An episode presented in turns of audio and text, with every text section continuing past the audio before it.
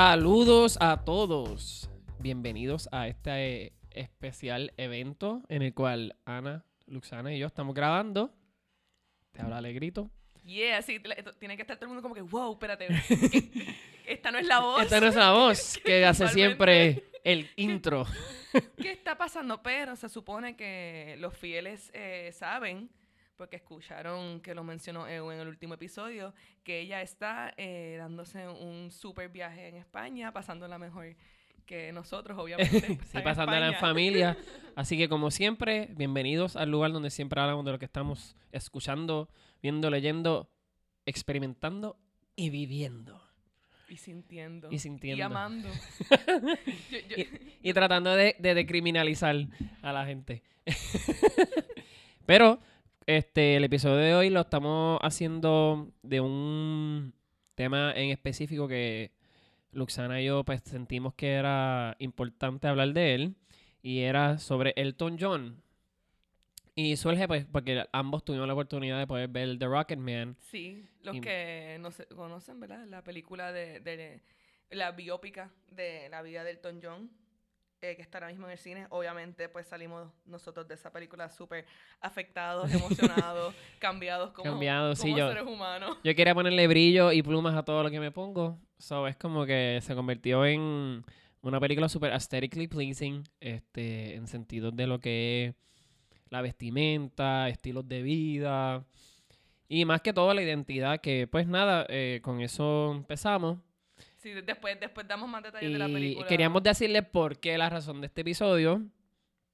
Y comenzamos con que Elton John no siempre era Elton John, su nombre verdadero es Reginald Kenneth Dwight. Eso a mí me sorprendió un montón. Yo no sabía ese dato. Yo tampoco. eh, suena tan nombre real. Elton John. Elton exacto. John, como que. Pero si uno lo piensa bien y uno como que, y uno como que es verdad. It's, it's too good para ser, It's un- too good pa- to pa ser un verdadero nombre. Es un nombre demasiado, de- demasiado de, bonito. de bonito. Entonces, de hecho, es Elton Hércules John. Y el John, eso. el John lo sacó de John Lennon porque era su artista favorito. Y de hecho, tuvo la oportunidad de conocerlo en el 1974, que fue uno de los. Mm. Fue el último concierto y el último showing que hizo John Lennon en el mundo, porque después de eso fue que él fue cruelmente asesinado por su fanático en el garaje de su casa, como que I'm just going for coffee y de momento ¡pa! Un amor demasiado intenso. Este Reginald Dwight, este conocido como Elton John, nació el 25 de mayo del 1947. Eh, Gemini, ¿verdad? es un Géminis. No, no, no, no, marzo, perdón, 25 de marzo, sí que es un yo creo que es un Aries. Es un Aries. Ok, sí, eso hace más sentido. Hace más sentido. Es un Aries. Yo dije mayo y no es mayo, es marzo. 25 de marzo. Entonces, este, todo surgió porque la abuelita, quien era que lo cuidaba, y si ves la película vas a ver cositas que nosotros vamos a mencionar aquí. No son spoilers, son como que te van a ayudar a poder disfrutar quizás también el film. Recuerden, es una vida que, que- ocurrió. ¿Qué ocurrió? Exacto, no. don't, don't get angry. Don't get angry. no me maten por los spoilers. No, bueno, todo el hate me vale grito. Yo quería ver Rocketman. Y él me lo choteó. Pues, este, la abuelita era quien cuidaba um, a este individuo desde chiquitito. Entonces, a los tres años, él estaba escuchando una canción y by ear, él la empezó a tocar en el piano. By ear. Y la abuela fue como que... Como Oh. magia. Eso es magia. Sí, la abuela dijo, espérate un momento. Yo tengo un nieto pródigo y si me vengo la mamá no sirve. Bien brutal. Eso a mí me vuela la cabeza porque eh, uno pensaría como que hay cosas que quizás el ser humano haría por instinto. Eh, comer, ir al baño, o sea, cosas, ¿verdad? Que, que estamos preprogramados, como quien dice, pero el piano es una invención humana. Así que este niño es increíble. Uno pensar como que en, en todas las cosas increíbles sobre él como ser humano, que en ese momento todo cliqueó y él como Sí. que, ah, súper cool. Y él En como este que yo siempre- se acabó. Yo siempre supe hacer esto. Y pues, este, a, a raíz de eso, la abuela pues busca que él entonces pueda mejorar esa arte. Y no es hasta los 11 años que él gana una beca en the Royal Academy of Music, donde obviamente se convierte en un prodigio porque cuando él llega, él dice como que pues, a mí realmente no me enseñaron a tocar el piano, yo sé tocar el piano. Yo soy el piano. Y pues surge que de ahí este, se gradúa y al rato, después, de años después, este, él sigue aportando a esa academia. Ahora como él es un, un knight, o sea, él es Sir Elton Exacto. John, pues Ay, me encanta eso. él puede, él ha, él ha tomado eso como una de sus foundations, porque él encuentra que es muy importante regresar ese favor que le hicieron a él. Ujú. Sí, paying it forward. Pay it forward, sí. En los 60 fue que él se convirtió como artista. Y luego de eso empezaron a salir todos sus sucesos. Él tiene, Sí, él fue un hit. Él llegó a ser un hit. sí, él fue, un- él fue este instant click que él hizo con lo que él quería hacer, que él fue tan determinado que lo hizo, ¿sabes? Sí, tuvo problemas con drogas, tuvo problemas con otros tipos de adicciones, tuvo problemas con el alcoholismo y más que todo tuvo que reprimir su homosexualidad porque para ese tiempo ser homosexual, que para ese tiempo la gente pensaba que era una decisión, todavía hay personas que piensan así, pensaban que Idiotas. eso iba a, a confligir con la persona que él era como artista y que eso la gente no lo iba a tomar en serio. Pero obviamente era una, una gran racha de ignorancia. Claro que sí, qué triste y qué interesante. Algo que en realidad es parte de lo que lo hace a él único, diferente, llamativo, sensacional. Y se lo estaban como que reprimiendo, y reprimiendo. diciéndole, no, eso, eso es malo. Y eso es, o sea, como tú dijiste al principio, él es básicamente un fashion icon Sí. para hombres, para Ah, mujeres, para hombres, todo mujeres, el para todo el mundo, mundo. o sea, eh, Y él, y él todo esto lo hizo porque para él le era este completamente innovador. O sea, eso fue algo que él nació con eso. Y pues, él tiene 26 discos de oro, Anda, pal. perdón, 38 de platinos y uno de diamante. Ha sido nominado 11 veces para los Grammy y ha ganado creo que 8 de esos, Wow. incluyendo obviamente este el de Lion King, que él escribió eso con Tim Rice en el 91. Pero de todas estas canciones más, así que a él podido salir a la luz pública como de las mejores. Your Song, que fue escrita por Bernie, perdón, fue escrita por él y, y, y él puso a Bernie Taupin, creo que es que se llama el amigo de él, como el que la había escrito porque él quería que Bernie Taupin tuviera Participación. participación y fama. Él, él era la- esa fue la persona como que todavía le escri- eh, escribe canciones con él y han trabajado en millones de Así proyectos que juntos algunas canciones las escribió Bernie, otras las escribió él, otras fue como que... que- en colaboración y otras pues obviamente él decía que fue fue de él. sí Ay, qué lindo. y pues mu- muchas personas consideran esta canción de las mejores del tiempo y en la película tiene un momento súper bonito como la manera en que Taron Egerton la presenta con a este chamaco el de Billy Jamie Bell. Y pues nada en el 1974 comen- como comenté fue cuando él hizo esta apuesta con John Lennon de que él decía si tú si mi música si esta canción particular se convierte en un hit pues tú vas a tener que ir a cantarla conmigo Ah, en el Madison Square Garden. Y entonces el, el John Lennon dice, yo no hice ninguna promesa porque yo pensé que eso no iba a funcionar.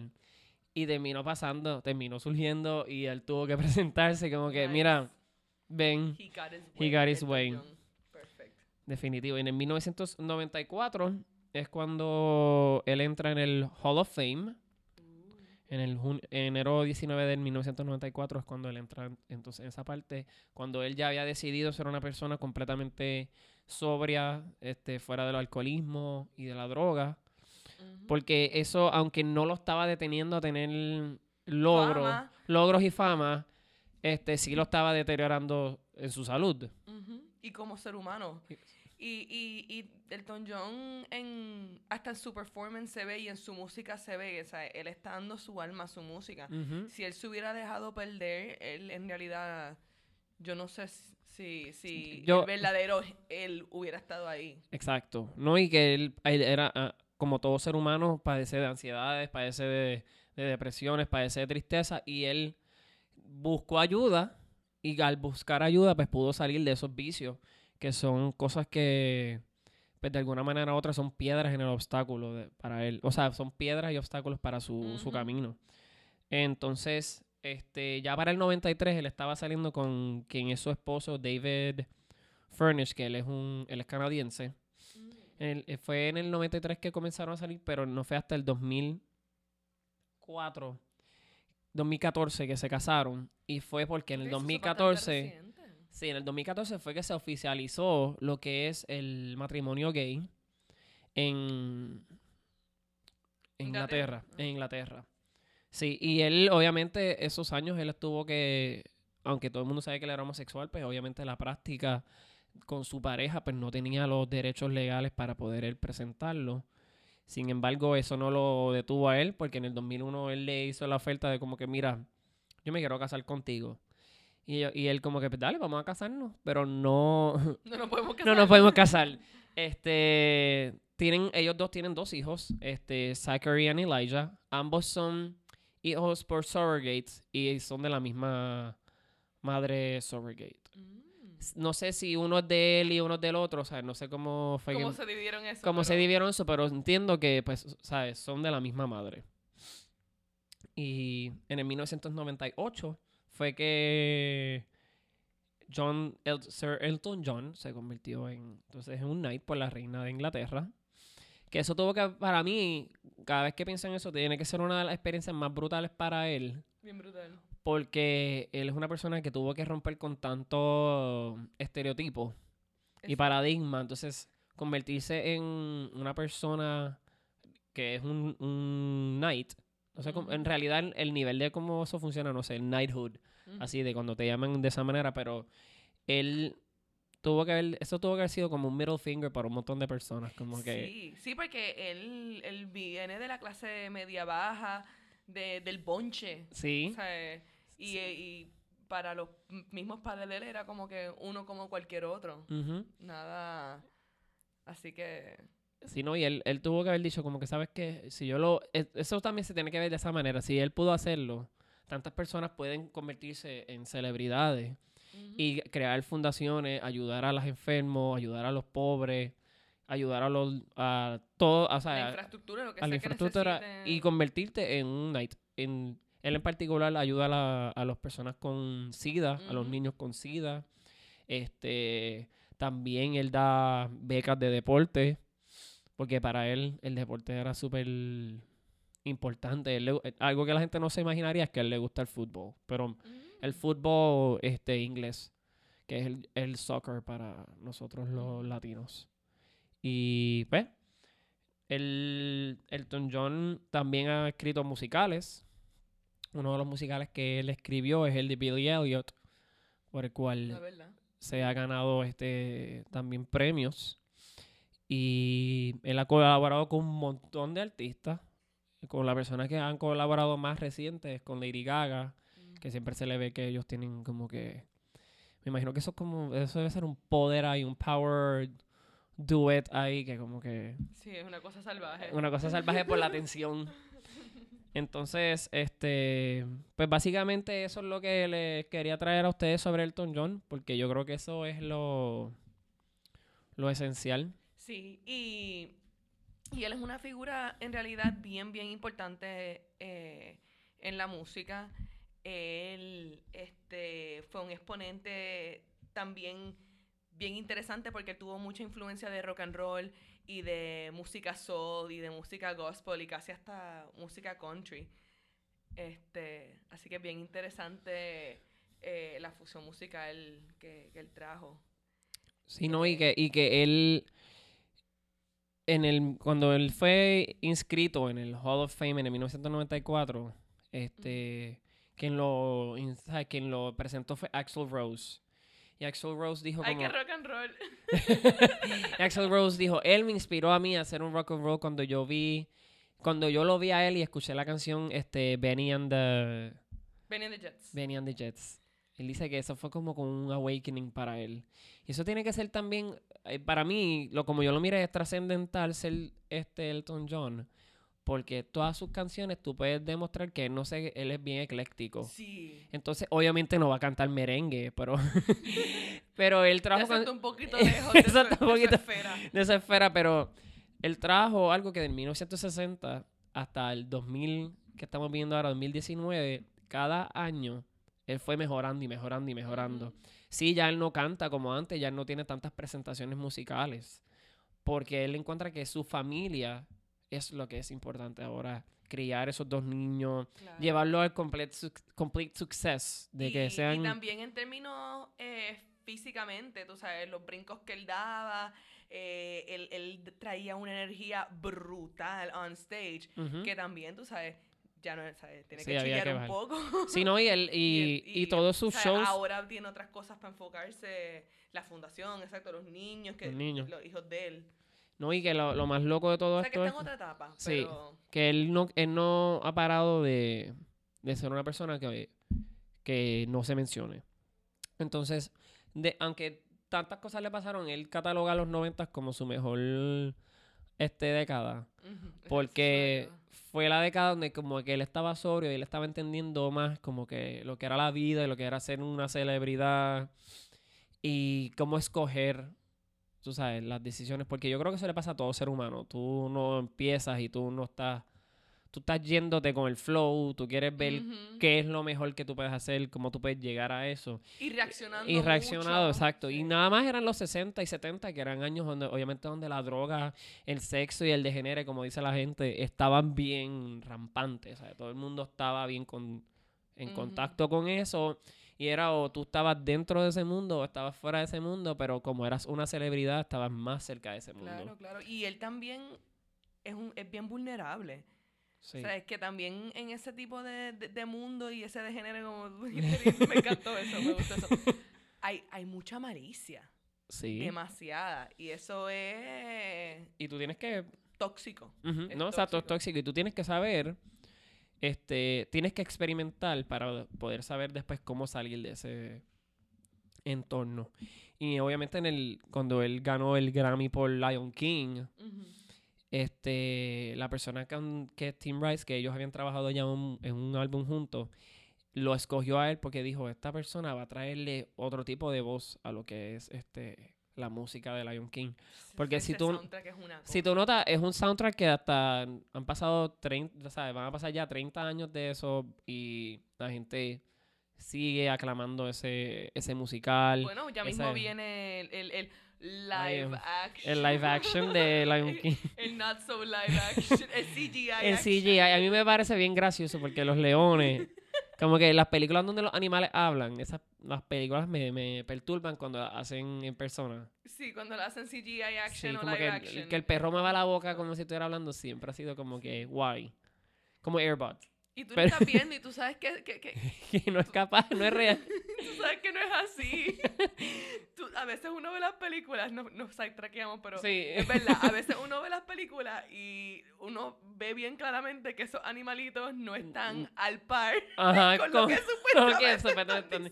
Es como ver una película traducida en el canal 4. Tú dices, pero el- la boca no se está moviendo a la misma vez de como él dice. Pero mm, Y el pe y es la cara del, del gato o el perro bien como que aburrido. Y el perro, oh no. Y tú, Bien contento, lleno de energía. Actuación. actuación, eh, pésimo servicio. Pero Lion King, este, él lo escogió a él porque él dijo, este tipo va a traer algo que él no está acostumbrado a hacer, pero lo va a hacer magia. Y se convirtió en algo timeless. Se ganó un Sí. Grammy y se lo dedica a su abuela, quien ese año murió. Y se lo dedica a su Ah, abuela wow. diciendo, esto es para mi abuela, quien fue la primera persona que creyó en mí y vio mi posibilidad de ser una persona, ¿sabes? De, de gran valor y de gran inspiración. Wow, Lion King. Sí, y eso para mí fue emotivo cuando lo- leí esa noticia, como que se me rompió un poquito el corazón. Porque yo sé que muchos de nosotros tenemos unas experiencias con nuestros abuelos que son mega gratificantes. Y a veces ni tanto lo, lo- como que lo dejamos pasar por desapercibido, esas situaciones donde nuestros abuelos quizás no creen en nosotros y nosotros mismos estamos como que, ay, eso es porque ella me ama o algo así. Ujú. Sí, Taking it for granted. Taking it for granted. Y así no es. Así no es, hay que, hay que escuchar a los viejos, Sí, saben, saben. se saben. Ellos, eh, nosotros llegamos aquí ahorita y estamos como este, ¿cómo es? Eh, pollo sin cabeza. Exacto. No, y a- este, el episodio de hoy estamos llenos de energía porque nos comimos ambos un bowl maravilloso de açaí. Estamos pompeados. Estamos Estamos, ready para pompeados. correr. Estamos ready para lo que sea. Rocket Man. Así que como ya terminamos esta sección, vamos a pasar a la próxima, que es el aclamado Rincón Tuitero. Y Luxana nos va a hablar a nosotros sobre After Maria y su reacción. Ah, bueno, sí, sí. Yo, quería. si- Siempre que, que, que, que algo es bien apasionado Y, y, y, controversial. si, si se puede rantear, ahí yo estoy. Este, mano, mi gente, tenemos que... pero- yo tengo tantos sentimientos sobre cómo la gente ha actuado eh, con lo de After Maria. Y lo primero es, lo que yo empecé a ver fue estos estos estatus en Facebook. Ah, que si en vez de representar la gente que luchó aquí y que la pasamos mal, están representando a los mantenidos de FEMA, que sé, qué sé yo. Y yo como que, diablo, aquí la gente sabe que la, gente que FEMA se llevó es porque perdieron, no tienen casa. Sí, o...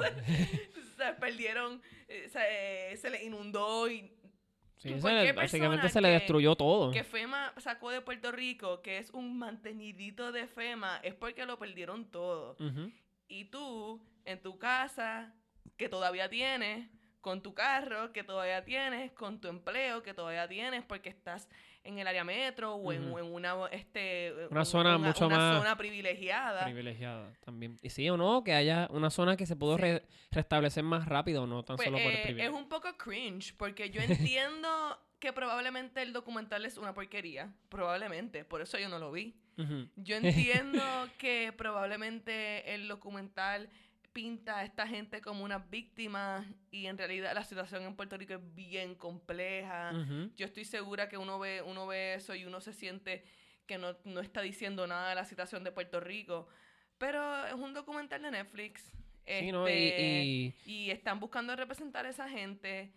Y yo sé que yo no lo voy a ver, porque yo sé que para mí va a ser una ridiculez, lo sé probablemente. yo, yo leí un meme hoy que decía, este, todos ustedes llenos de odio y yo aquí sentado riéndome porque no he visto el documental de, de After Maria. Y me dio gracia porque yo no lo vi por el mero hecho de que ya yo viví esa experiencia. Esa otra, es Y como que yo no todo quiero- el mundo está sacando yo no dos quiero tener horas que- pa- Yo no tengo que, tengo que revivir una situación que fue completamente estresante, cambiante de vida. Obviamente demostró para muchas personas este, la fortaleza que tenían en ellos, pero para otros tuvieron mega, mega. O sea, no tan solo de cosas físicas, sino de familiares, donde se... ¿sabes? Las enfermedades, la accesibilidad a hospitales por situaciones que tuvieron. Sea, porque era, yo pienso que si iban a hacer un documental de esto, deberían de hacerlo un poco más después, cuando de verdad la situación ha mejorado, porque para mí todavía se siente como si estuviera viviendo en María. En mi casa se va la luz, en mi casa se va la luz y agua por un soplo. Este, de momento, este, lo- las carreteras no están ni siquiera completamente establecidas, no hay luz en algunos semáforos, así que entonces es cómico que muchas personas digan, pero Rico está todavía en el medio de su recuperación. Exacto, así que si van, deberían de hacer un todavía, y yo no pienso que lo deben de quitar, o sea, eso de que la gente está haciendo, firmar una petición, te- este, para quitarlo, al igual como la, la petición que querían de cambiar el season 8 entero de Game of Thrones. Sí. Mira, Eh, mi gente, o sea, Vamos a parar las peticiones para algo mucho más brutal como, este, la vida real. la vida real como escuelas. ¿Vieron, este, vieron el, vieron el documental eh, Viviendo en Puerto Rico? Sales de tu casa. y está todavía viviendo en Puerto Rico. Y no, y, y vamos a buscar utilizar nuestras voces para cosas más apropiadas como prevenir los cierres de escuelas, este, que las universidades este, continúe, públicas siga siendo gratis y que y no seamos un- una colonia. Exacto, No sé, eso es- sí. mi- ese es mi pensar, ese es mi Y vamos visión. a ver porque ya supuestamente esto va a ser un, una temporada de huracanes activa en Puerto Rico. Ya de que- nuevo los de energía eléctrica están diciendo que, Como que que, que estamos débiles, pero que aguantamos un huracán. un huracán. A mí también este, leí, este, curiosamente, Mucha que ansiedad. Mucha ansiedad, me dio ansiedad, me quitaste los espejuelos. Este, también leí sobre esta persona, creo que ella es una alcaldesa, Lorna Soto. Oh my God. que, com- que comentó como que, ah, yo no sé por qué todavía tienen, el que tiene techos azules o... Es porque eh, eh, él sabe, ¿cómo se dice eso? Este... Ay, lo de... el tordo azul. el tordo azul es porque quiere. Y es como que no. pues regálale dinero para que pueda sacarlo, porque dice que están completamente hechos, ya están establecidos. Son personas que. Las personas que están con el toldo azul es porque quieren. Al frente de mi casa hay una casa que tiene el toldo azul. Y yo que digo, como que esa persona no tiene ni dinero. Entonces. Sí, y mira, yo, yo, estu yo trabajé como inspectora de, de FEMA. Este, no de FEMA directamente porque ellos subcontratan con otra, Sí. otra compañía, pero mira, yo estuve ahí en gente que no tenía puertas, no tenía ventanas, no tenía techo y primero que uno está con un formulario eh, que tiene que ver más con la arquitectura de casas en Estados Unidos que la de Puerto Rico. Ejemplo, en Puerto Rico todo el mundo, a nadie le daba el beneficio de inundación porque para calificar para inundación tiene que estar marca- marcada en la pared. Eso obviamente se marca en las paredes trilly de Estados Unidos de, de, de, Sí, ¿no? de foam, De y- foam. y, y- y cartulina. Pero aquí en, en- hogares de cemento. En hogares de cemento. Y no, y que qué bueno que están. O sea, qué bueno que muchas personas pueden vivir en casas de cemento. Porque por el propósito de que existan casas de cemento para poder... Vivimos en una zona tropical donde hay devastaciones como estas de huracanes y tormentas gigantes ocurren imprevistas porque obviamente no podemos controlarlas a menos que el gobierno no nos esté diciendo la verdad y nos tiraron el huracán María para destruirnos a Puerto Rico. Si estuvieran así organizados. Sí, porque esas son teorías de conspiración que uno lee y uno Sí. dice, wow, la gente está de verdad en fuego con eso. Mira, exacto.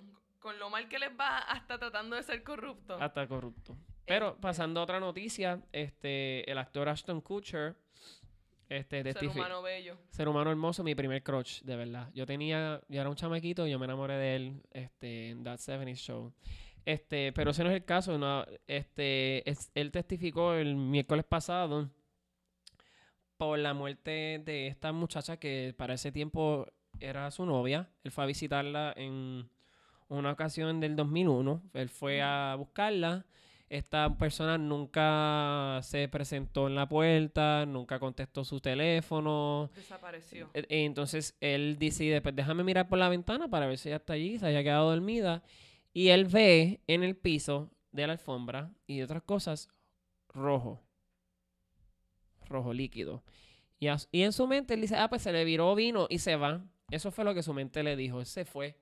Luego surge que el Hollywood Ripper, que es una persona que había asesinado ya múltiples veces a varias mujeres este, en el área de Hollywood, por eso su nombre, este, había asesinado a quien era su novia y él este, no lo sabía. Entonces la gente dice que cómo es posible que él no como que entró o buscó mejor opción o como que se veía un poquito fishy el hecho de que él lo viera por la ventana y dijera eso es sang- eso no es sangre, eso es vino y se fue. Que usted, yo no sé, ¿qué tú piensas? Como que si tú ves algo rojo, si yo vengo a visitarte, yo miro por la ventana y yo no veo a Luxana, pero veo rojo. Yo digo, ah, pues se le viró el Kool-Aid porque a ella le encanta tomar el Kool-Aid y me fui. Eso no eso, tiene fue, eso fue en el 2001. en el 2001. Y estamos en el 2019. Sí. Bueno,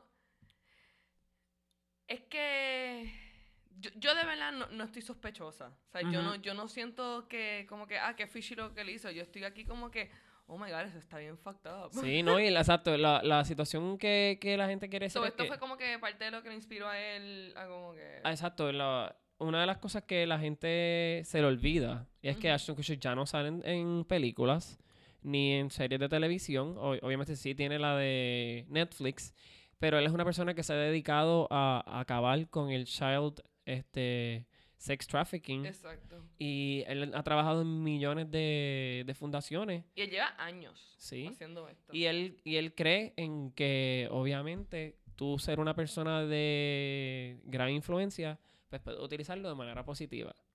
No como la persona que debe mencionar ya mismo, que este, su nombre es Lori Laughlin. Oh, Y, pero Ashton Em- Aquí Kutcher, empezamos los problemáticos. sí, Ashton Kutcher decidió este, utilizar su poder de voz para mejorar un- el mundo. Y lo ha hecho poco a poco, porque él- hay personas, él has- la- hay como 10.000 niños o más, personas que él ha salvado de ser víctimas de, de, de eso del child sex trafficking. Y sin embargo, las personas no hablan de eso. Como van a hablar de que él no, no, no buscó más información cuando abrió por- miró por la ventana y vio. La gente está brutal. La gente está brutal. vio este, ¿cómo se llama eso? Rojo y no dijo nada. Y como comenté, Lori Loughlin, este, on Becky de Fuller House, está viéndose que es posible que sufra 40 años de cárcel por bribe her way into her daughter's este, university, a quien le pagó junto con otros artistas que está, este, ay, ¿cómo se llama esa mujer? Se me fue el nombre, lo tenía ahí. ¿Cuál mujer? Ella salía en, en las Housewives, Desperate Housewives, ¿cómo se llamaba ella? Eva Longoria. No, La, esa es la única que yo conozco. Thompson, yo creo que. Dame, dame un segundito. Pipiri, pipiri. Musiquita de Wedding Music. Waiting music. Pipiri, pipiri, pipiri, pi. El nombre de esta. Felicity Hoffman. Ah, ok, sí. Felicity Hoffman hizo lo De ahí es que ella es. de Desperate Housewives. Yo nunca vi Desperate Housewives, pero estoy sorprendido de que pude sacar esa información de mi. The back of my mind. Pues, Felicity Hoffman. Este. Hizo lo mismo que Lori Loughlin, pero ella admitió que estuvo mal. Y dijo: Mira, en verdad, sí. Utilicé mi posición de poder y de privilegio mal. Este. Esto no es algo que no voy a volver a hacer, pero como quieras, el- al haber ella aceptado que ella hizo mal, creo que le bajaron a se su disculpó. se disculpó, sí. así que no tiene que pasar cárcel. Pero Lori Loughlin, al negarlo tantas veces de que "No, yo no hice eso, yo no hice eso, pero ya hay tanta Está evi- toda la prueba ahí. ya está todas estas pruebas, todas estas cosas. La votaron de The Fuller House, obviamente, porque tú sabes que ¿Verdad?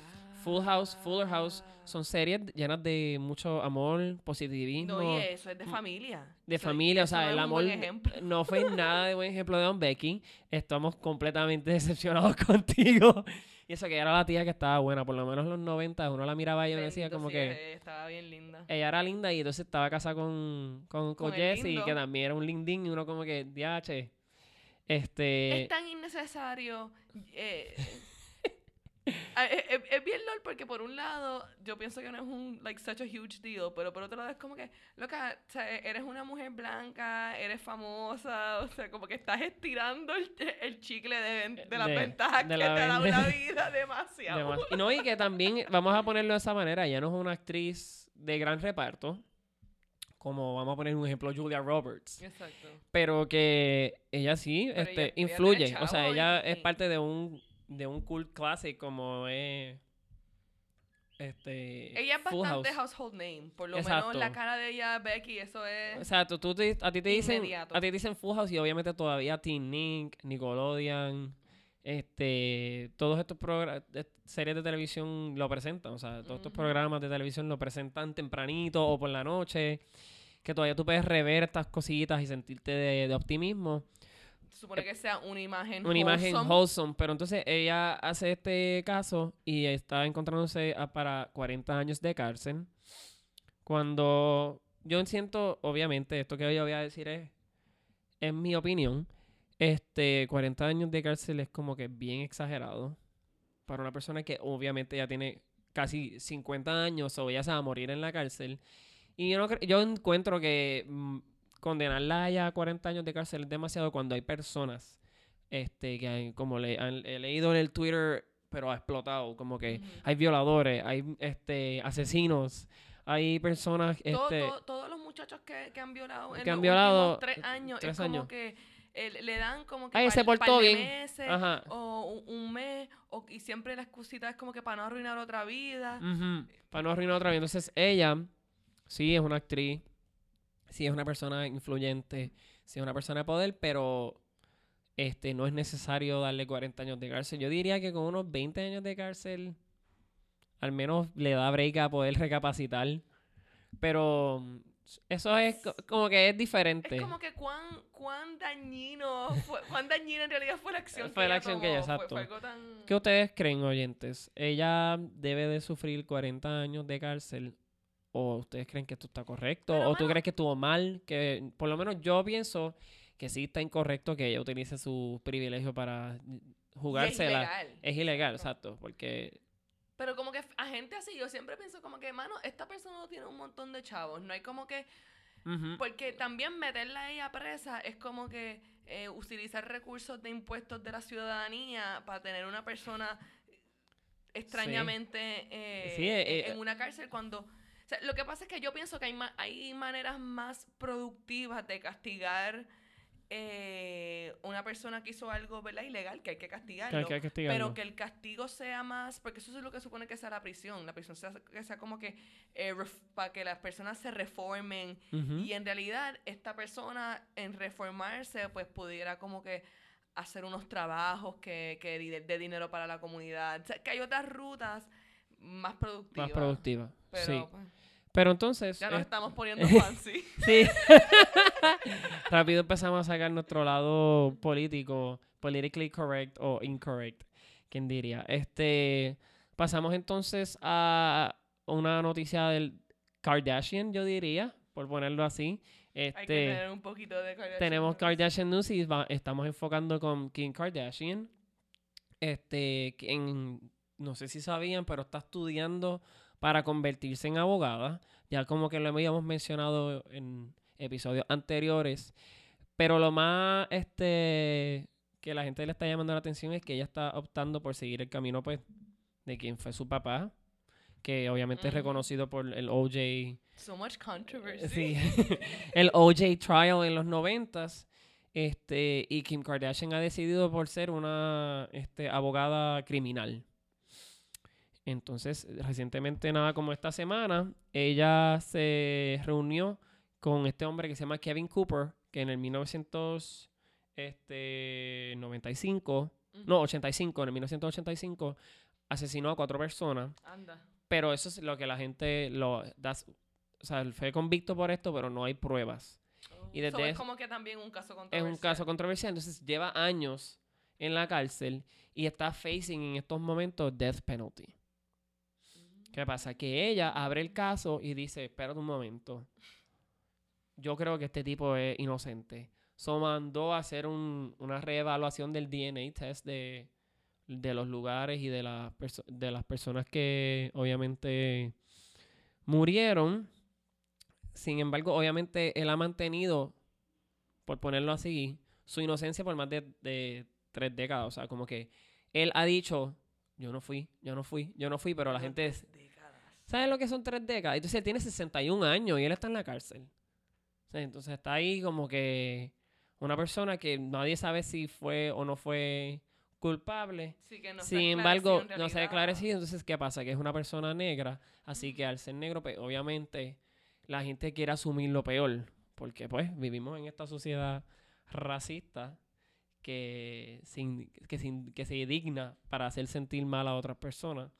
Así que Kim Kardashian en esa esta hora jugándosela. Y yo encuentro que esto es como un character development bien chévere de Kim Kardashian. Como que la gente va a odiar este, esta posición de ella de ser abogada porque dice, "Pff, ella, tiene, ella puede hacerlo todo porque ella es artista o whatever. Pero para mí es como que ella está tratando de desvincularse de, desvincularse de ese lado este de fama. Sí, pues- y de frivolidad. y de por frivolidad. por- sí, porque la gente ha- ha- siempre ha dicho como que Kim Kardashian no es ni inteligente, pero es la, es la imagen que ella presenta en un programa de televisión hecho por Ryan Seacrest de una familia de gran Y este, si, y- si- reconocimiento. si tú eres una persona que a esta altura en el 2019 piensa que Kim Kardashian no es una genia, estás bien confundido o confundida de cómo funciona el mundo El, el mundo, sí. y, y el sistema capitalista. Exacto. Porque solamente porque ella, oh my god, y, y like, y que y esté súper buena, Sí, no y que todas sabemos morona. que las Kardashian hablan así. Porque por algo tienen esos chavos que tienen. Claro, tienen chavos y, y yo creo que ellas son mujeres, por más que haya personas que no la entiendan, pues no tienen que ser el gusto de todo el mundo, o puedes ignorarlo a- o ignorarlas a ellas, pero van a ser personas que van a continuar siendo relevantes porque nosotros mismos las hacemos relevantes. Y además, digamos que tú odias a Kim Kardashian y todo lo que representan las Kardashians por razones legítimas. Tú eres una persona feminista, tú eres una persona este, anticapitalista y esto son cosas nobles, ¿verdad? Pero mi pana, hay que ser bien, o sea, ya tú estás hating y tienes que decir que estás hating si tú estás hateando el que ella eh, se quiera convertir en abogado de la manera que ella lo está haciendo y para lo que ella está haciendo. Porque ella está ayudando a un montón de gente que están en unas posiciones de discrimen que no tienen absolutamente ninguna ayuda Ninguna del ayuda. sistema. Exacto. So, es como que ya te estás hateando. Ya, Sí, ya, ya. ya para ti es personal. Sí, no, Ya exacto. ti, Y, eh, y, y la gente, const- este, por más que ellas tratan de verla, de mostrar cosas positivas de ellas, pues, obviamente la gente siempre va a tener puestos espejuelos de odio hacia los Kardashian. Y pues ni modo, también como que yo entiendo, a- a- yo entiendo que también está brutal tú ser una persona que trabaja y vives tu vida y esta gente lo tiene todo y la pasa brutal. Pero tú sabes que esa actitud no te va a ayudar. No te va a ayudar a que, a que que genere el- igual que ella Tenemos que bregar con- con lo que hay. con lo que hay hay. que bregar Definitivo. con lo que hay.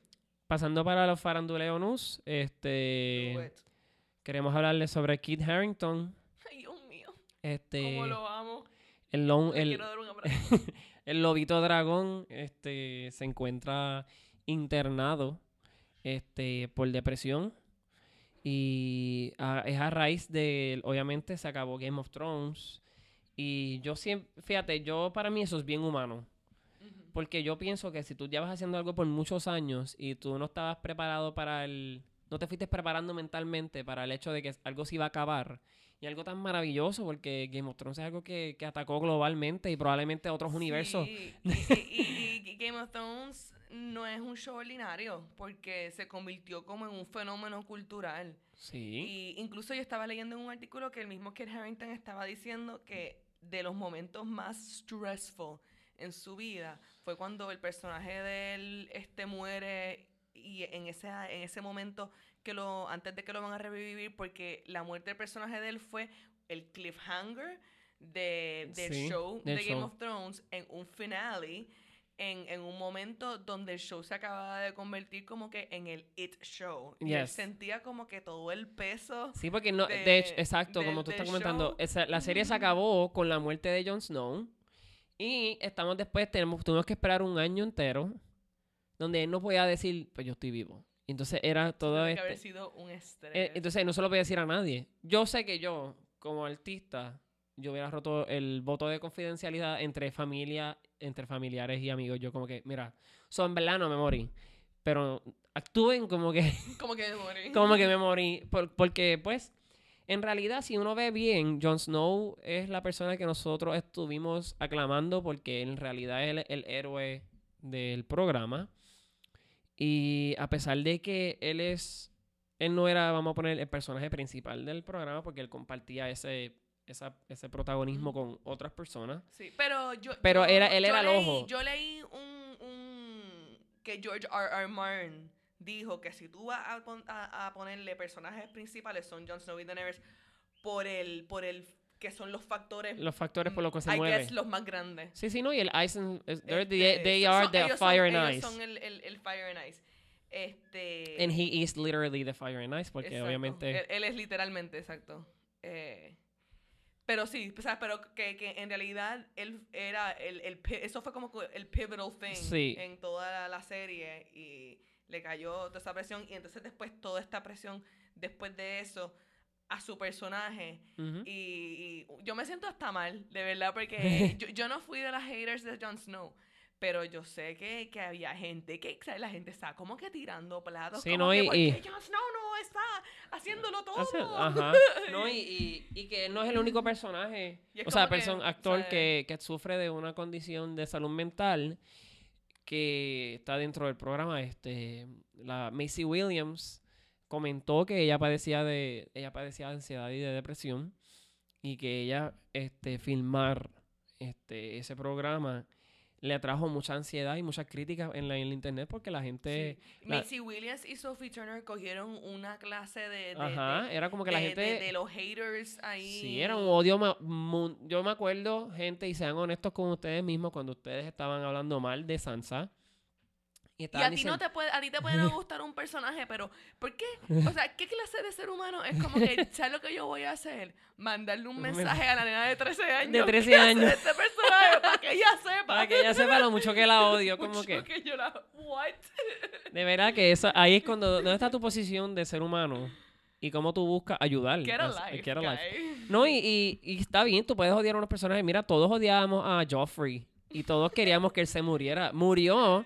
Pero let's think about the fact that he was like a 14-year-old kid. Y todos estábamos como que, sí, se murió, qué bueno. Y Ese entonces, actor no consigue trabajo. ese actor yo no lo he vuelto a ver en nada. ¿Por qué no consigue trabajo? Yo de verdad, yo leí un artículo. Entonces, eh, vamos a pensarle que él no quiso, obviamente... That's the actor. Like, like that's the character he was portraying. he did it Una- well. and he did it exacto, he did it well, he did it amazingly, flawlessly, ata- atacando todo lo que nosotros consideramos que es la moral de nosotros mismos.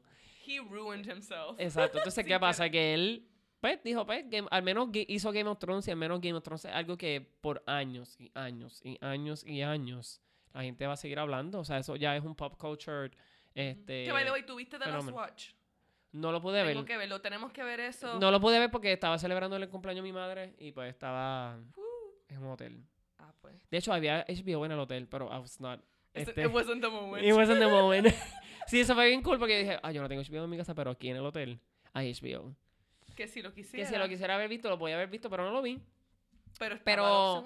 Hay clips en el que presentan, este, obviamente, Kit Harrington leyendo el final de su personaje. Este, y el final de la serie, porque el final de la serie no es que Bron se convierte en rey. Eso es como que. Eso es como que el, el, el epílogo de lo que es la serie. Eh, porque el, el final de la serie fue cuando John mató a Daenerys. Y. ¿Verdad que sí? Ese es para yo, mí. yo iba a apagar el televisor. Ese es como que ya se acabó la serie porque la mataste, ¿sabes? Yo, yo de verdad, eh, y, y- y no estoy diciendo que el resto estaba mal. Ajá. El resto estuvo súper Súper bien. bien, exacto. Incluso yo tuve dos sentimientos en el finale. El primero fue cuando él mató, o sea, cuando Drogon mata, el, Ah. eh, o sea, empieza a quemar el Iron Throne y. Jon Snow está ahí, what's up, ¿qué está pasando? Ajá. Yo como que, ok, se acabó, vamos a Exacto, po- Y el otro, y el segundo sentimiento fue como que cuando empiezan el council a hablar, yo como que, espérate, falta otra falta temporada. falta otra Exacto, temporada, faltó. que- Pero yo quiero ver qué están van a hacer ahora. Ahora, ahora necesito saber qué es lo que va a hacer. Exacto. Por eso es que yo le llamo el, el epílogo Sí. del, epi- del capítulo. Porque, pues, uno tiene esa sensación ahora de que los Stark y la niña que tú estuviste odiando por el, el internet se convirtió en la reina del norte. Y eh, la otra se fue a conquistar. Tú sabes lo que la gente es tan hipócrita. Ahora todos amaban a Sansa siempre. Sí. Sí, Siempre. sin Es embargo. como que ustedes se montaron en el bote de Sansa como hace dos episodios. sí, exacto. Yo- y, y eso es algo que. bueno, habían hasta algunos en los últimos episodios en chisme. Ah, que si mira Sansa la bochinchera. Mira, Sansa estaba diciendo lo que ella tenía que decir. el- Sí. Ella era el pingüino amarillo. Se tenía que decir y se dijo. Ella es el- Mira, que sí se dijo. Ah, qué chota. ¿Qué tú querías? Que no se lo dijera a Tyrion. Hello. No, y también, es- este, la gente la culpabiliza por la muerte de su padre, pero ella también tenía que, ella no sabe lo que estaba haciendo, pero era una niña. Sí, So, también, pero tú sabes que en realidad, mira lo viejo que está en Ned Stark y lo, y lo bruto que cayó en, en la trampita de Littlefinger y le quieren echar la culpa a la nenita de, de 13 años que tenía a la, a la gran manipuladora ahí encima como que te jodiste si no sé exactamente ajá, lo que yo lo digo. que yo digo. Por favor, Em- Ned Stark es, ¿sabes? y es una tragedia, pero Sí. Ned Stark es responsable por su propia muerte dentro del contexto de Dentro- cómo funciona Game of Thrones. Game of Thrones, exacto. De el la juego. misma manera, exacto. Y pues, este, eso es lo que ha pasado en estos días. Este, honestamente, el mundo del faranduleo, para también comentar a base del, pro- del tema que estábamos dando, en Rusia, este, la película de, El- de Rocketman fue banned y, y censuraron todas las escenas gays. Entonces es como que no, Wow. What is- what is Elton John without gayness? Entonces Ay, sí, que, que, exacto, que... Taron Egerton hizo, está aclamando, aclamado diciendo como que yo no estoy para nada como que satisfecho con esto. Yo no puedo creer que e- en este 2019, donde ya se está enseñando una cultura de amor, existan personas que ni crean en que pues existen los homosexuales y que eso es ilegal. Y... Muy triste por Rusia porque están bien atrás, porque eso fue una de mis cosas favoritas de la película, que yo pienso que, que no le tuvieron miedo a ser súper extra gay como tenían que ser, porque así es que Elton John es, Es- y era. Y era. Esa es la esencia. Esa es la esencia. no- Y, y no es que como que la homosexualidad lo hace a él este super cool, como que no es como que ser gay está bien cabrón, como que Pero, ¿sabes qué? pero sabes qué, Por- eh, lo que quiero decir suena como negativo, pero lo que quiero decir no, no tiene nada que ver con lo bien cabrón que es él, sino es como que él es otra persona, ¿sabes? Lo que pasa es que la gente siempre lo coge como que... Y yo me he dado cuenta de esto. Ah, como... Ah, el que sea gay no es parte de, de He's a Genius o qué sé yo. Y es como que, mira, deja el lloriqueo. Ajá. Es una persona que es un genio y es una persona que Sí, es no, eso es inusual. Y tú sabes que muchas personas que son inusuales son gay. Sí. Eh, ¿sabes? Eh, Y es porque que la Sí, la sociedad gay misma es la que nos misma- pintó de esta manera, ¿sabes? Como personas que somos este violadores, asesinos, este o pecadores, pues porque vivimos una sociedad moralista, pero eso no tiene nada que ver con el contexto de, de, de, de la película, ¿sabes? La película está presentando una persona que, pues, evidentemente es gay, pero ¿sabes qué? Estuvo bien brutal y está bien brutal y sigue mostrándole al mundo que no hay parámetros, ¿sabes? No hay límites a tu, a tu poder ser lo que tú quieras ser en esta vida. Sí, y yo pienso que la gente tiene que aprender, aprender que el decir esto es bello y mágico y especial no es decir que your boring ass white este vanilla manera de ser está mal. Ajá. Es solamente que your vanilla manera ha, querido que no exista el, ¿sabes? Como que el El arcoíris y el, el colores, también este, exacto. existe y está bellísimo. Y está bellísimo, y O sea, está eh, brillando. Y nadie nunca te ha dicho que no puede ser vainilla, pero estamos diciendo que esto está bien cool. Y esto exacto. O sea, y, y, y it's not about you right now. it's not a- exacto, it's not about you, it's about the Skittles world. Exacto. Y pues, este... Y, y, esa- y me encantó que la película fue así, honesta, y fue raw, y fue bella, y hay que hablarle de que Taron Egerton es like a snack. De verdad que sí. De, de cuando acá Elton John es, es tan papi. Ajá, sí, porque Elton John no era, no es una persona sumamente atractiva, pero Taron Egerton es sumamente atractivo. Demasiado. Entonces, y tuviste tiene- ese cuerpito en eso, en eso Eso, outfit yo, ok. Yo que, wow. Y así no es Elton John, pero hola Elton John, este y bien, este, y él hizo todo, o sea, él, la manera en que la película está hecha, que nosotros queremos recomendarles que la vean, esa es nuestra recomendación de la semana. Y miren, eh, eh, está bien cool que estamos viendo shows donde eh, matan gente y la, pones, la cosa se pone crude y whatever, pero hay que tener esperanza en la vida, hay que poder cantarle a lo bello y de vez en cuando... Yo pienso que esta película es lo que necesitábamos, Sí. ¿sabes? Ahora mismo. Y no, y, y, este, la película da un mensaje de que obviamente nuestro, nuestra infancia, este, la gente le echa la culpa, al, la gente no quiere ver el pasado como el culpable de muchas de nuestras cosas que tenemos que enfrentar en el futuro. Ujú. Pero si, si tú puedes desas- desvincularte de ese pasado y sanarlo, pues tú te conviertes en tu mejor versión. Y pues básicamente de eso se trata la película. ¿Sabes? Él sanó todas las heridas que le hicieron. Y pues dijo, ¿sabes que Yo no voy a vivir más como una víctima. Y supo, exacto, supo perdonar también. Y, Eso, y tú tienes que perdonar a muchas personas, a muchas cosas, a muchos lugares. Y cambiar ese pensamiento para poder convertirte en, en- en tu mejor tú. Sí, sí. Este, hay una parte donde él dice o alguien le dice eh, que tú tienes que soltar el tú que tú naciste para hacer, entre comillas, a.k.a. como que lo que es tu situación económica, lo que te dicen tus padres que tú eres, y ser lo que tú quieres ser. Sí. O sea, porque uno es lo que uno carga mezclado con lo que uno escoge. Y uno, Yes. y uno tiene que como que break through las cosas que lo que te están es pulling you down. Y- No, y, y en la película la actuación estuvo hermosa. Este, Jamie Bell haciendo de Bernie Taupin fue algo maravilloso. ujú. Él es un actor que yo lo he seguido desde bien chiquito. Desde Ah, que él sí. hizo Billy Elliot, me pare- yo me enamoré de él un poco. Él me encanta. Entonces, este, Le él ha seguía hecho- mirando la, la cara tan bella. Sí, entonces uno lo ve a él convertirse en este hombre, en este actor que él ha hecho un millón de películas bien buenas que la gente a veces se le olvida. Entonces casi siempre este, lo, lo- la- cuando la gente lo vuelve y dice, ah, pero si este es el tipo de Billy Elliot. Entonces, él, y las actuaciones de él siempre él ha demostrado ser más que sus años. Y de verdad que él y Taron Egerton se comieron juntos ese papel de, del bromance mega brutal que ellos tienen. Y es algo que yo creo que todo hombre heterosexual debe de aprender a hacer. Sí. Los invito. Cojan nota. Cojan nota, los invito a que salgan de su zona de confort y hagan amistades con hombres homosexuales porque honestamente, este, no todos los hombres, homo- ¿sabes? No, no te quiere tirar, él no te va a tirar. Tu amigo homosexual no te va a tirar.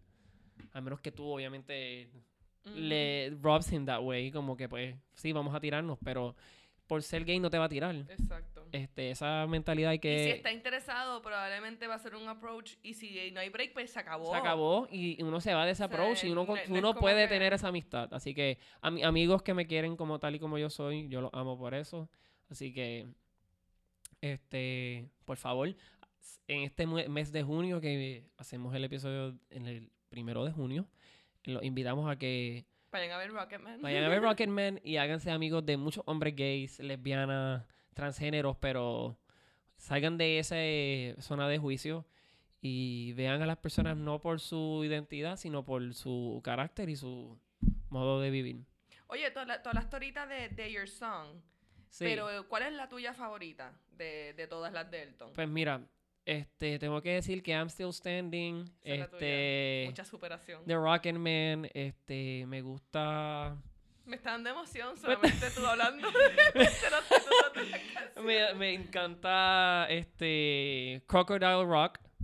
De hecho, algo bien cómico, cuando yo era chiquito, mi tía Ujú. escuchaba Elton John y tenía los discos y, lo, y los cassettes y los ponía en su carro. Entonces, yo crecí escuchando esta música y yo no sabía que eso era Elton John. Imagínate, como que en mi visión, pues, Elton John cantaba baladas poderosas, así como que... Porque yo conocí a Elton John desde Lion King. Ese es el, el Elton John que yo Sí, ese conozco. que yo también conocía. Y lo conocía con nombre, pero sin embargo, yo no me sabía que de niño yo estaba escuchando otras canciones de él. Y pues obviamente crecí ahora de adolescente y ya- tú sabes, crecí de adolescente lo escuché y de adulto lo volví a escuchar y ahora retomando pues, obviamente con la película pues Crocodile Rock es una canción que siempre me gustó. La mi- la- ajá. Este Tiny Dancer es una canción que yo creo que es timeless. Venían de Jets, está chula, pero mi, mi favorita fue Your Song, Crocodile Rock, Rockin' Man y Goodbye Yellow Big Road. Que próximamente, más adelante, él va a hacer un tour que se llama Farewell to the este, Yellow Brick Road, que va a ser su último concierto. Esa es otra. Después de esta película yo estaba como que maldita sea cuando yo voy a poder ver Exacto. a Elton John Y en entonces, vivo. obviamente, pues estamos... Sí, está, está seteándose para eso. ¿Cuáles fueron tus, tus favoritas? Pues la mía favorita es este la de I guess that's why they call it the blues. Esa es como que la que a mí eh, me encanta. Sí, porque Es una super ese va más a balada, tono con tu... balada ahí bien blues, bien dramática. Pero eh, además de eso estoy como tú con I'm Still Standing, Your Song. Oye, también me gusta mucho que ahora vi The Bitch is Back. Esa está Sí. brutal. No, y la película- la, la película supo eh, las canciones cuales presentar, la hizo de una manera tan creativa y no se vieron forced upon, es lo que quería decir. Sí, fue como un musical. Hicieron una mezcla de como que esto es música que el personaje canta on stage y estos son Las vivencias que él va a canciones- tener. Exacto. Y, a mí a mí me encont- yo encontré que lo hicieron de una manera preciosa, ¿verdad? Así que y sí, sí. Así que de- esto es un 10 de 10 de 10, gente. Vayan para allá. eh, vayan para allá. Y hablando de películas, también quiero darle un- una mención a, a- Ah, espérate. Y pudimos ver eh, la película de, de Rocketman gracias a Movie Network. A Movie Network, Fuimos para allá. sí, nos Este, hicieron la invitación, gracias a Vanesti también, un super mega abrazo por... Los de cultura secuencial que nos extendieron eh, la invitación. Nos adoptaron. Nos adoptaron. Pero sí, invítennos Movie Network. Eh, what do we gotta do? What we gotta What do do? we gotta Exacto, do? dinos, contáctanos, escríbenos y nos dices, nosotros... tú nos dices. Nosotros seguimos yendo a estas actividades si ustedes nos las ofrecen. Nos encantaría. Este, pero ajá, que también hubo un estreno esta semana que tuve este el honor de ir, que me hizo la invitación Cultura Secuencial, y fue que vi la segunda película de Godzilla en el estreno. Ok.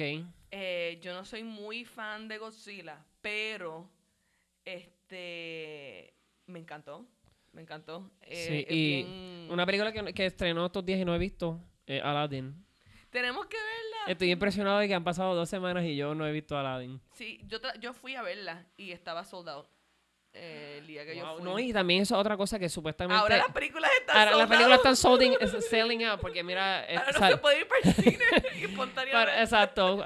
Tú quieres ir al cine, pues sabes que tienes que hacer una cita con, como, como con un doctor, tienes que llamar. El día antes vas a Caribbean vas a Caribbean Cinema, Cinema, comprar la taquilla, compras hasta el popcorn por Te adelantado. dan, hasta la- te dan el asiento y, y todo se ha perdido de la cultura del de la cine. cultura del cine, ¿no? Y, y salió que ha sido una película que ha roto toda la, la como que ha salido súper mega taquillera, más que eh, Endgame, supuestamente. Yo estoy como que, ¿en serio? Godzilla. Go- No, este, Aladino. Aladino. Pero tú sabes también que yo me he dado cuenta, yo también Perdón. vi eso y lo vi también de John Wick 3 que le ganó a, a, a Endgame, pero después me di cuenta haciendo further research que esta gente que hace estas noticias tienen que chilear. Porque lo que están haciendo es, ah, John Wick le ganó a Endgame. Bueno, Este- claro, porque salió ajá, después. Exacto. es como que están comparando el cuarto fin de semana de Endgame con el primer fin de semana de John Wick. Claro que. Claro. So, tienen que No, empezar que- a reportar cómo es. Como es, no, y claro, obviamente va a ser Dejen más taquillera, pero. Endgame fue algo que como que volvemos y decimos, globalmente todo el mundo fue a ver. Exacto, o sea que tienen que dejar estas como que maneras eh, desviando de, de la realidad para que las cosas parezcan. Porque como, como, como as it stands, Avatar, Avatar, Endgame, Endgame, Titanic. Titanic. Eso es lo que hay. Y Entonces iba a comentar de Godzilla, ¿qué te pareció esa película? Pues a mí me encantó. La primera de Godzilla, yo me acuerdo que había mucha queja, que se veía mucho el ojo y la sombra, pero nunca se veía Godzilla. Exacto. Yo sé que eso fue una queja bien grande, se nota que tomaron nota porque aquí había mucho Godzilla. No, y éramos niños cuando esa película salió, yo creo, la que tú estás comentando, ¿verdad? No, lo que pasa es que han hecho, después han hubieron otras, exacto. Es que King Kong y Godzilla las siguen haciendo y las siguen. Es como, Sí. es como Batman y, y Superman. Siguen, Siguen haciendo. siguen Entonces, el esqueleto de la... Spider-Man siguen Spider-Man, haciendo. siguen haciéndolo. El esqueleto de la película el de... Es como, va- vamos a tener... En el Phase 2060... 4 Spider-Man. Sí, en el 2060 vamos a, a seguir viendo Godzilla. Pero el esqueleto de la película es igual a, a la otra. O sea, es Toda película de Godzilla pasa lo mismo. monstruo en la ciudad, la destruye, o es este monstruo que es el personaje principal, es Godzilla. Siempre. Y lo que está ocurriendo alrededor, Sí, los pues, personajes secundarios somos los humanos. somos los humanos. Entonces, nosotros los humanos somos unos Un tontos. estorbo y una Somos un estorbo y plaga. una plaga y somos, somos unos tontos, ¿verdad? unos tontos. Sí, básicamente. y, y esto sigue ese formato. Siempre es como que Godzilla, las películas de Godzilla es como que en la primera sale Godzilla, pensamos que, que es malo, después nos damos cuenta que malo o bueno no, nos va- No. no nos puede matar.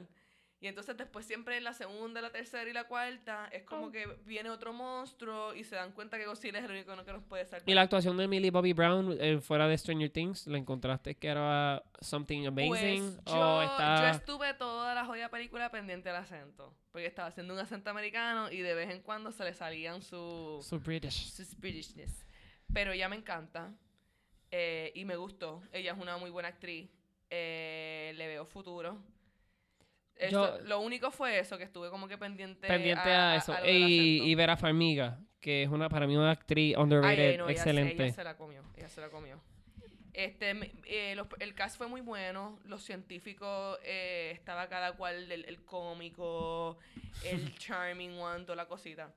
Eh, pero es bien divertida. Y aunque no te guste Godzilla, pienso que si te que- gusta la acción, por ejemplo, a mí me si te gustó la primera de Transformers, la primera de Piratas del Ajá. Caribe, Sí, que son ¿sabes? películas que... diversión y, sí. y, y algo bien hecho, pues, Godzilla... No, y, y yo me acuerdo de pequeño... Mothra está bellísima. Eso te, bellísima. eso te iba a preguntar. Este, yo me acuerdo de pequeño que este, en los muñequitos de Godzilla que daban de Hanna-Barbera, ¿te acuerdas? Sí. Que eran, que salía Godzilla y salía como que This Little Godzilla, que era como que el comiquito. Entonces, pero había unos episodios en los que él se encontró con Mothra y los otros. Ay, no. ¿No te acuerdas de esos muñequitos? Eran como que ver. Y había así, era como que era un- ese, ese programa. Yo lo veía en Cartoon Network cuando chiquito, pero yo no me acuerdo si de qué año es. La cosa es que pues este ese programa presentaba a Godzilla con los humanos, pero eran eran buddies, los humanos y Godzilla. pero obviamente la película no... Lo que emite es que Godzilla y la nena tienen alguna conexión. ¿Verdad? Eso es lo- de lo que se trata la película, sin ningún spoiler. Eh, no, no. eh, eh, Sabes que eso no, no hay Eh, ninguna bueno, porque, conexión porque el, el trailer es lo que presenta. Como que hay algo ahí, como No, que no hay ninguna conexión. Es básicamente... esto solamente fue para... Eh, de antes que misleading ese trailer. Porque eh, lo que te hace ver es como si ellos llegaran hasta domesticar a Godzilla. Wow. no, en mi, no menos esa es mi visión. Eso no pasa para nada. Qué es más, hay increíble. una escena que alguien que como que, que, que están entrevistando al, ja- al japonés. Al Eh, japonés, eh, eh, sí. El, el único que está claro, el único que está claro. Claro. es como que le dicen como que, ah, pues Godzilla va a ser como que nuestra mascota. Y él como que, "Mm, como que Mm, nosotros no. somos la mascota. Nosotros somos... Nosotros, so- ay, perdón. Nosotros somos la... Pensé que te había pisado. We are the pets. We are the pets. Pero, ajá, exacto, 10 de 10, otra para pa ver. Yo creo que vamos a las recomendaciones. Sí, vamos a las Vamos a recomendaciones. recomendar Este, obviamente ya les recomendamos este Rocketman. Rocketman y Godzilla, pero Luxana, otra recomendación que tengas. Sí, yo eh, recomiendo eh, Supergirl, que acaba de llegar a, a- Netflix la temporada nueva. Yo, yo estoy charrísima, yo lo veo en Netflix, I don't even tune in. Estoy recomendando algo por lo cual yo, Por- ni, siquiera, cual- yo ni siquiera lo vi a tiempo en el Lo- canal. pero, es, pero es buenísima. Y, ¿verdad? Como yo creo que todo el mundo está sintiendo el vacío existencial de que se acabó Game of Thrones. Ujú, Este, gracias a Dios por Rocketman Exacto. que, que nos dio nos dio un poquito de vida. Pero, ¿verdad? Yo sé que me da risa porque yo, yo lo superé, pero estoy viendo en mi Facebook que la gente no lo está logrando superar. No, no. Así que te estoy dejando saber si todavía insistes en que Daenerys era la buena y tú, te dañaron a tu heroína, el show que estás buscando se llama Supergirl. Exacto. Y también ella tiene el pelo kinda rubio. Eh, dice, she can be your white girl savior. She can be a white girl savior. Y, y, y ella can- nunca la flaquea, ¿no? O sea, No. esa, esa no va a matar a nadie, ningún niño y, inocente. y ningún niño inocente va a morir. Y ella no necesita dragones porque she's literally flying. She's flying herself. flying que- herself. She's flying solo. Y Pero sí, de verdad, es súper bueno. A mí me encanta ella. He visto más que el primer episodio y ya De me ya- encanta. Eh, y pues, eh, esto es recomendación, pero a la misma vez eh, es más bien como que la expectativa futura, los coming soon, que hemos ya, di- ya dijimos Handmaid's Tale, que viene el 5 de junio. Y me di cuenta, yo sabía que Netflix no se puede quedar atrás porque Netflix es a sneaky little bitch.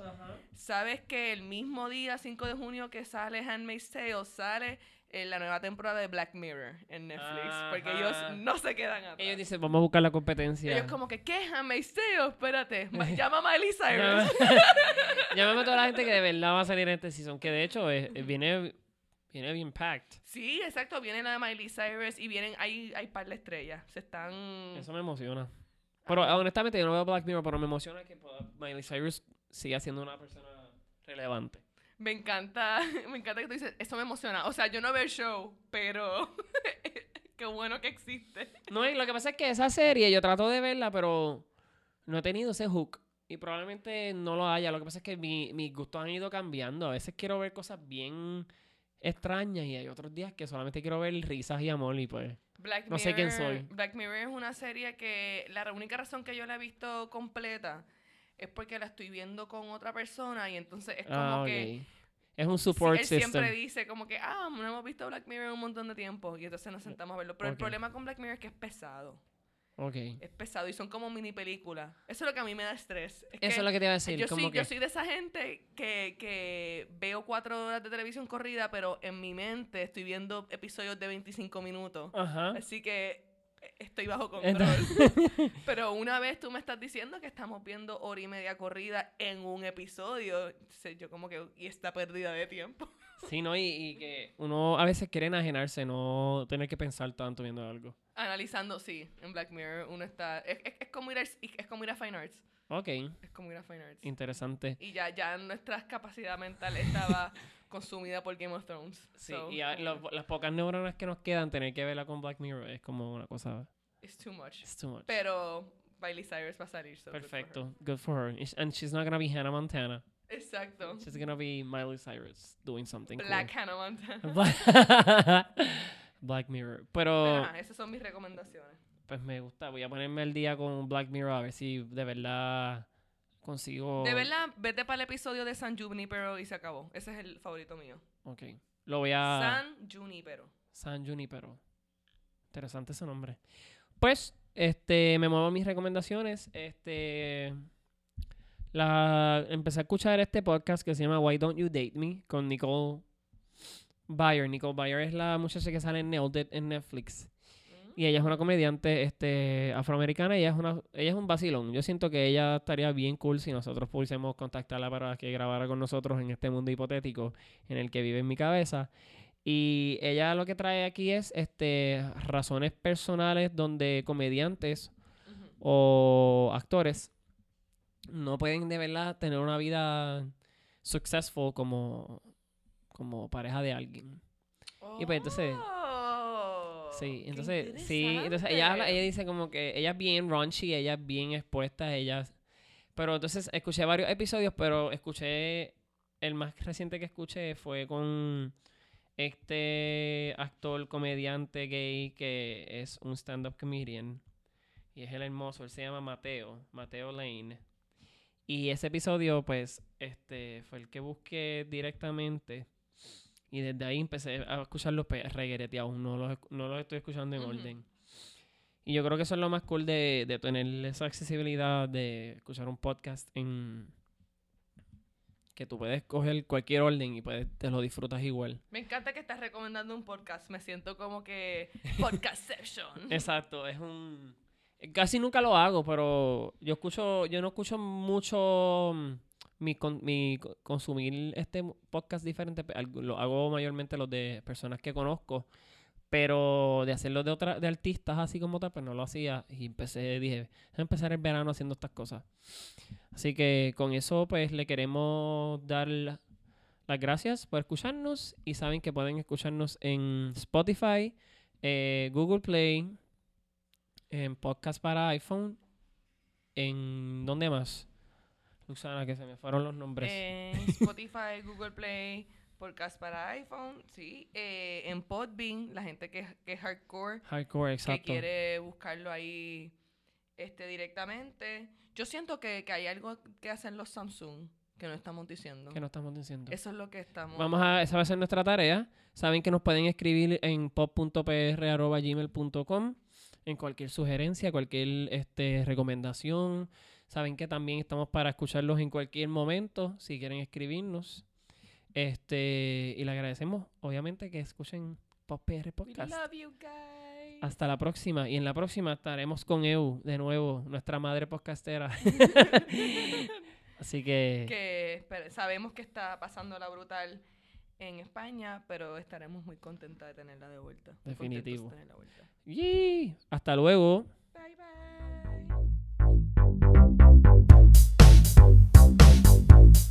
Thank